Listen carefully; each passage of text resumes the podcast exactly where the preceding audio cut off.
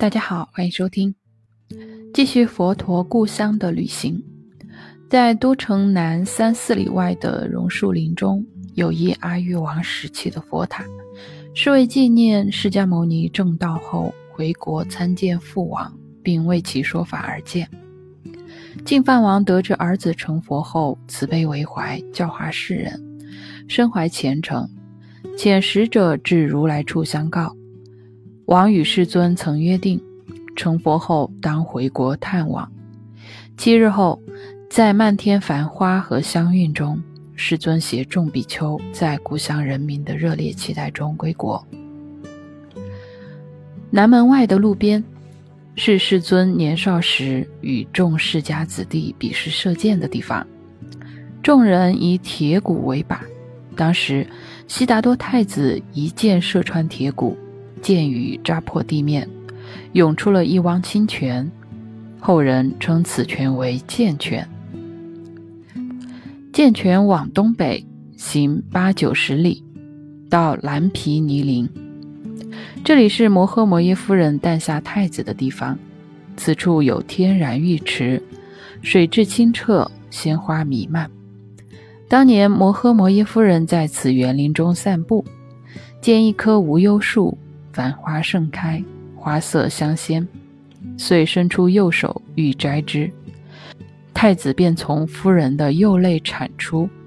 玄奘去时，这棵无忧树已成枯树。神话传说，太子出生时便可行走，并朝四个方向各迈七步，口中念念有词：“天上天下，唯吾独尊。”从今以后，不再转生。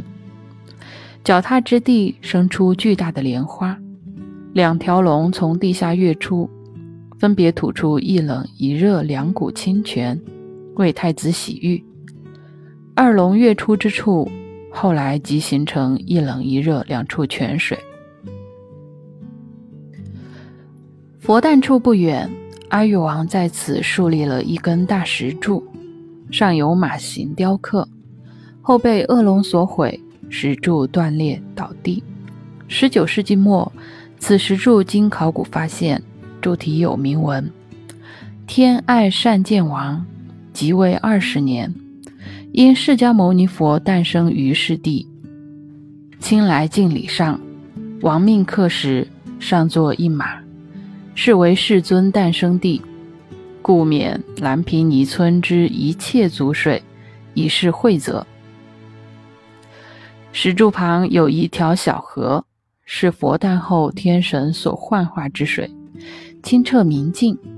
佛母用以去风疾，流向东南，因水质略感滑腻，故当地俗称为游河。游河往东，于荒野中行两百余里，即到达蓝摩国，位于如今尼泊尔帕萨县博拉西镇。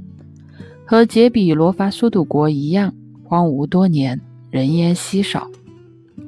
该国故都东南有一佛塔，不足百尺，由当年国王分得如来舍利回国时所建。侧方有一汪清池，传说池内有龙，常化作蛇形绕佛塔向右旋转。佛塔旁不远处有一所伽蓝，院内僧人虽少。却清净肃穆，井井有条。凡有游僧来此做客，必挽留三天以上，以示供养，颇为盛情。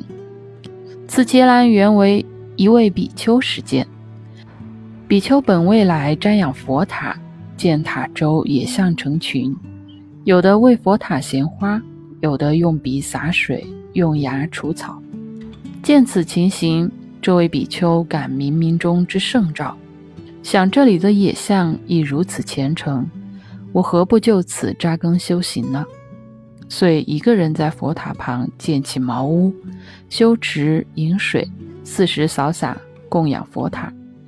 周边邻国听闻此人善行，遂各自布施财物，建起了这座伽蓝。伽蓝东面的森林中有一座阿育王时期的大佛塔。是为纪念悉达多太子出家所建。当年太子决心出宫修行，半夜越过城池，黎明时分走到此处，得以挣脱樊笼，实现心中夙愿。太子心中大喜，故摘掉身上所有的珠宝首饰以及璎珞，交与仆人带回王宫，并嘱咐其转告父王：此次远走他方，非一时兴起，而是要断离一切无常和烦恼。仆人不舍，但见太子心意已决，只得惜别回宫。太子开始一个人的旅行，没走多久。遇到一个穿鹿皮衣的猎人，想到自己虽已解下珠宝，却还身着华服，于是对猎人提出交换衣服的请求。猎人欣然应允。换装后，太子接着上路，又遇到一个剃头发的匠人，又请人为其剃发。关于太子出家的具体日期，说法不一，有说是太子十九岁的时候。也有说是二十九岁的时候，后人在太子解衣和剃发之处均建造了佛塔，以示纪念。